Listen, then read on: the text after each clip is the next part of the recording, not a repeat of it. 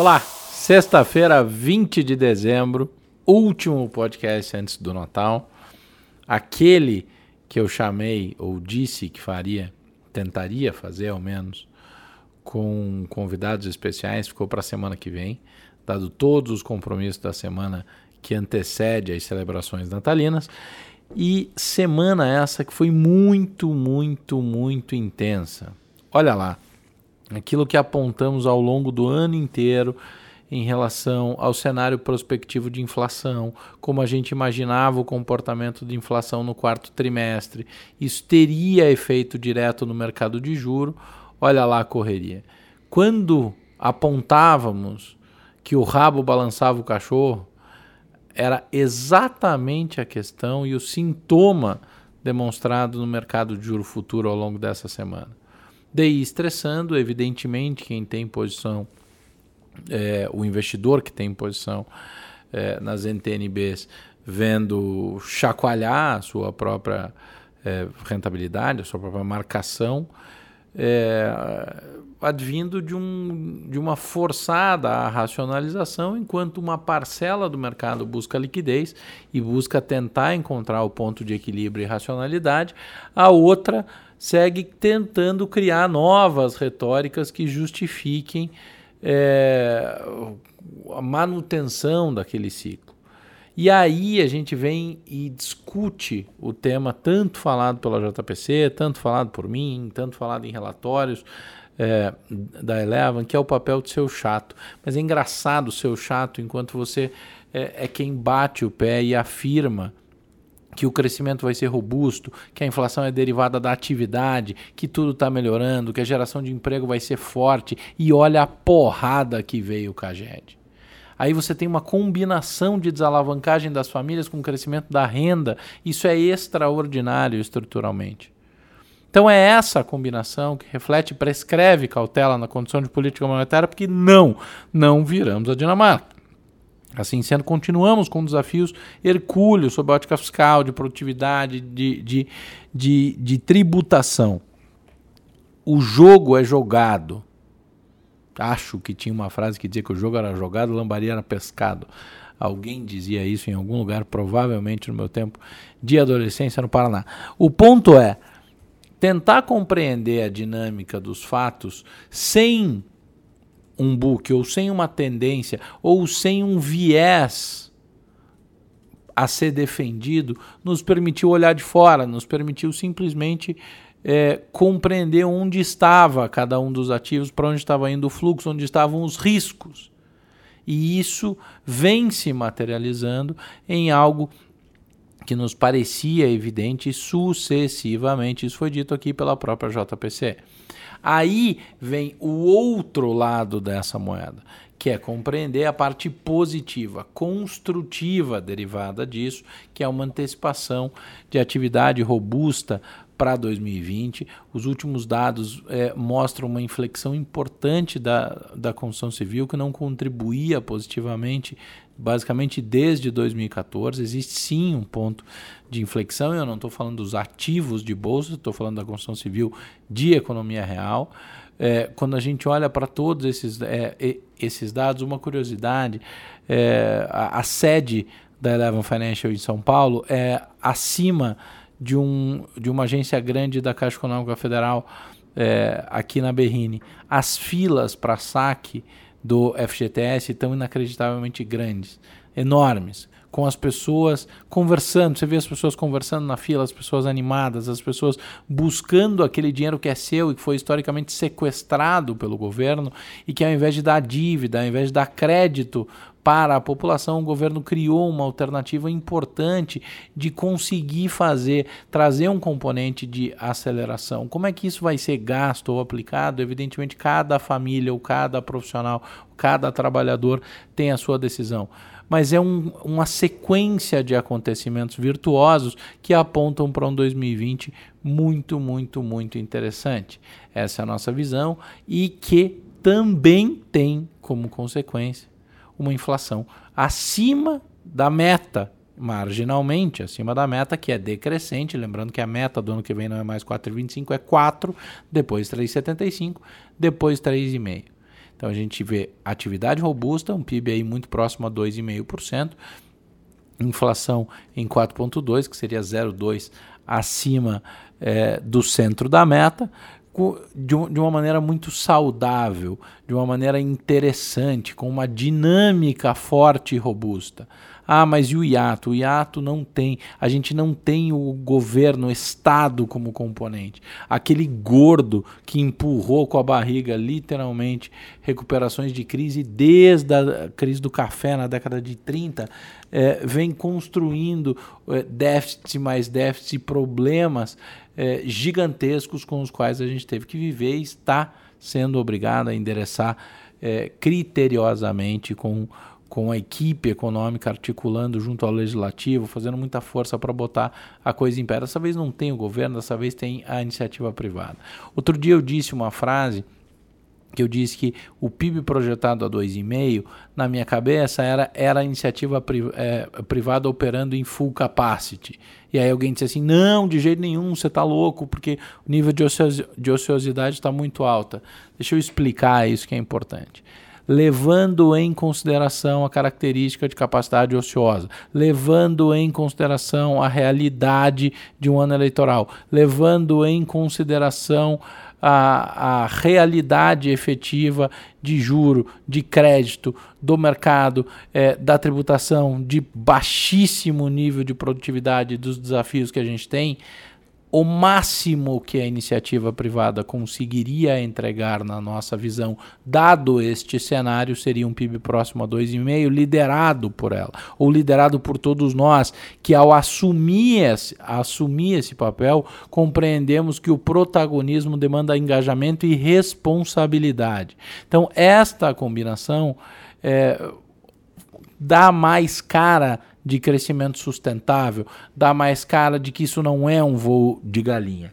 E aí, quando a gente olha para o cenário internacional, os movimentos caminham na direção de um, de um arrefecimento de verdade da, das, das tensões de curto prazo entre Estados Unidos e China, que é ótimo para o Brasil, é ótimo para economias emergentes, é ótimo para a nossa bolsa, é, é ótimo estruturalmente para tudo o que nos cerca. O vento contra a intensidade do vento contra internacional diminui. Com este quadro pintado, esta semana foi aprovado é, pelo, pela House of Representatives o impeachment do presidente Donald Trump. É, nenhum, uma informação importante, nenhum é, congressista, nenhum deputado republicano mudou o seu voto. Inclusive, teve um democrata que votou contra é, o, o processo. A tendência evidente e latente é que isso caia no, no, no, Senado. Ontem, o debate dos candidatos a presidente do Partido Democrata já mostrou uma redução no nível de histeria e uma concentração, por exemplo, no Buttigieg eh, e na Elizabeth Warren, no sentido de tentar trazer mais razoabilidade o, o, aquilo que fez o Joe Biden continuar como líder nas pesquisas e abrir uma janela para o Michael Bloomberg foi exatamente a falta de razoabilidade dos democratas. Esta histeria fazia é, distanciava cada vez mais qualquer candidato do Partido Democrata como um protagonista é, ou, ou, alguém com chance efetiva da, uh, de, de, vencer as eleições e de vencer o, o, o, presidente Donald Trump. Tudo vai ficar mais claro no começo de março, depois da chamada Super Tuesday, mas até lá aparentemente vai se convergir para esse caminho. Os democratas vão fazer o impossível é, para conseguir aquilo que é quase impossível, que é afastar o presidente do cargo. A gente não tem isso é, como cenário base, os mercados também não. É, a, a, reação foi muito amena é, à decisão. Eu, eu, confesso a vocês que de tudo que eu acompanhei, é, eu achei que a retórica tinha ficado é, mais robusta, até ressaltei isso aqui em podcasts anteriores, no sentido de, é, de entender que, que a maneira como os democratas colaram a história da reincidência no Donald Trump poderia levar ao impedimento, como de fato levou, mas o resultado final, ao escutar os democratas após é, a votação, eu achei muito frágil, eu achei muito, muito, muito vazio. É, e, e, com uma capacidade de aglutinar a base é, de, de oposição, ou seja, a, base republicana, é, oposição a este pleito, né? não, não, não ao presidente, é, muito, muito frágil, muito esvaziada, e aí tendo que ser vista de uma maneira diferente. Os Estados Unidos entra é, 2020 com uma atividade muito robusta, uma moeda forte, lembrando que é, o, o, quando a gente fala de moeda ou de pares em relação à moeda, o, os Estados Unidos disputam esse espaço com aqueles que são considerados seus pares na nossa leitura aqui, como uma boa referência de perspectiva, se o dólar segue forte ou enfraquece, é, Reino Unido, em especial, zona do euro e Japão. Dois componentes são fundamentais é, para que uma moeda se comporte mais fraca ou mais forte versus seus pares, que é a geração de riqueza na sua moeda, ou seja, crescimento econômico é, na zona de origem, no país de, é, de origem e juro. Os Estados Unidos têm mais juro e mais crescimento do que euro, Reino Unido e Japão. Então o dólar tende a permanecer forte, mas é verdade que o arrefecimento das tensões inter internacionais reduz a superpressão é, que vinha acontecendo sobre as moedas dos países emergentes. Uma vez descomprimida a nossa moeda, ou seja, uma vez que o dólar consiga flutuar mais próximo daquele que, é, que tende a ser o seu ponto de equilíbrio estrutural, os agentes econômicos do Brasil, eh, enfim, em todos os mercados emergentes, mas especialmente aqui, tendem a se acomodar ao redor de uma banda é, que, graças ao bom Deus, não é uma banda fixa, não é a banda diagonal, que era a banda diagonal. É, esqueci o nome, do, do, dos tempos de antigamente, é, a gente trabalha com, com, nos nossos cenários, com aquele dólar que a gente considera de equilíbrio, orbitando ao redor dos quatro reais, um pouquinho para baixo, um pouquinho para cima, mas sem aquela pressão de jogar ele lá para perto do 4,50 ou de jogar ele para perto do 3,50. A gente não vê nenhum desses dois cenários, dada a combinação de mundo e de Brasil.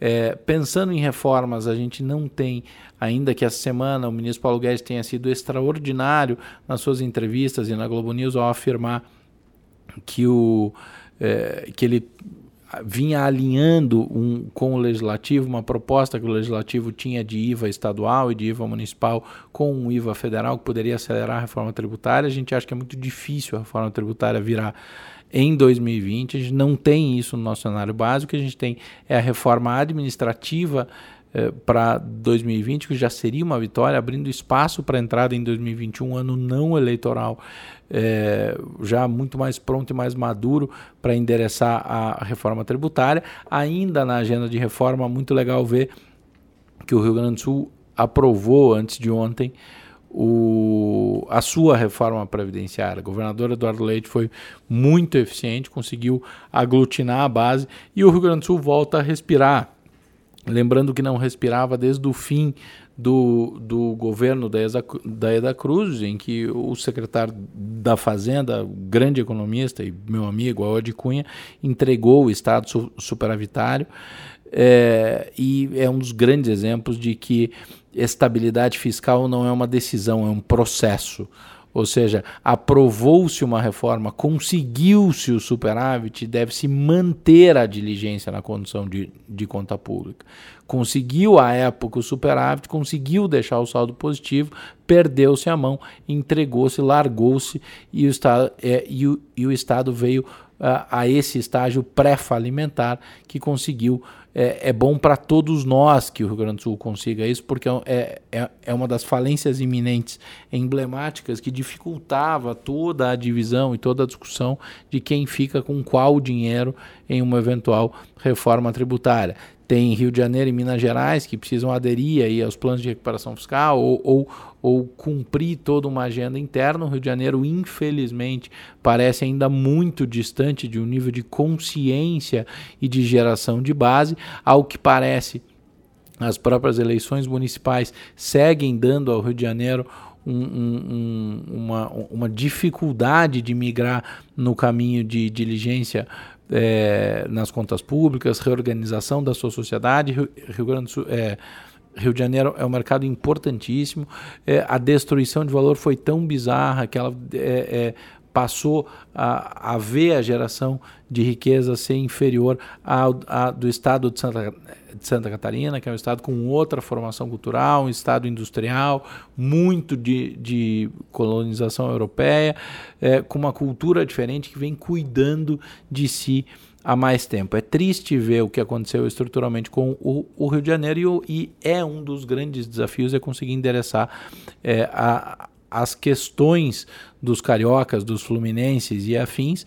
É, Minas Gerais tem, tem no governo é, do Zema uma, uma tentativa, é a, é a, primeira, é a primeira efetiva iniciativa é, ou liderança ou prota, posição de protagonismo relevante do Partido Novo na sua curta, porém intensa história, é, e os nós têm que ser desatados aí do lado de desestatização, do lado de reorganização da casa, isso tudo pesa muito quando a gente pensa em como que a gente vai navegar ao lado das reformas ao longo de 2020, por isso que a nossa visão é cautelosa em relação à tributária, é positiva em relação à reforma administrativa que me parece mais consolidada e que não é, não deixa de ser importante. É emblemático e que seguem as vitórias infraconstitucionais e fora do radar. O ruído vai continuar, o ambiente não anda legal. Essa foi uma semana em que Ministério Público batendo a porta do, dos, da, daqueles que orbitam ao redor de Flávio Bolsonaro, evidentemente não é bom, faz muito barulho, mas vamos lá, mais uma vez existe um, uh, é importante que a gente desagregue o Palácio do Planalto, a família do presidente, daquilo que a equipe econômica é capaz de entregar como pavimentação do nosso caminho à frente. A gente segue super construtivo, muito feliz com tudo que foi realizado esse ano. É, quando a gente pensa que há talvez três anos e meio a gente estava literalmente à beira do abismo e correndo na direção é, do abismo, sem usar aquele jargão do jogador de futebol que dizia que graças a Deus, estávamos à beira do abismo e fizemos o que tínhamos que fazer, demos um passo à frente. É, não é isso, não vamos dar um passo à frente no abismo, não só caminhamos na direção contrária, como passamos a correr na direção contrária de uma maneira estrutural, de uma maneira positiva, com inflação sob controle, com juro baixo sob controle. Pensando em alocação de, de recurso, tem na nossa leitura muita coisa boa para capturar de bolsa para 2020, mas a história do juro e da moeda, principalmente a história do juro, vai fazer muito gestor ter que quebrar a cabeça, pensar, muita gente que alocou e capturou de uma maneira importante ganhos no trade da compressão da curva, da, da, da queda é, estrutural aguda e violenta ininterrupta de juro, vai ter que fazer conta, vai ter que pensar, a liquidez vai ficar menos unidirecional, então vai começar a ter briga aí, e, e aí essas discussões vão ser muito importantes ao longo do ano, vai ser um ano de muita seletividade. Ativos financeiros demandando seletividade cada vez maior e estruturalmente o país num caminho extraordinário para migrar nessa direção. Por essa sexta, eu fico por aqui, desejando a todos um ótimo, espetacular Natal. Aproveitem aquilo que é verdadeiramente importante às nossas vidas, nossas famílias, os pilares daquilo que nos sustenta, nos faz seguir em frente. De coração, o meu agradecimento a todos que acompanharam a gente o, o, ano inteiro. Agradecimento à minha equipe extraordinária, a equipe da Eleven que, que enfim, é, viabilizou um ano incrível, mais um ano incrível na, na, nossa história. A todos aqueles que convidados estiveram aqui, dividiram conhecimento, é, nos deram a oportunidade de levar a vocês é, conhecimento, estratégia, risadas, preocupações é, brigas, broncas e tudo isso que construiu um, um, um, oceano de conhecimento que conseguiu ser dividido e que, graças a, a Deus, está preparadíssimo para ser ainda maior ao longo de 2020.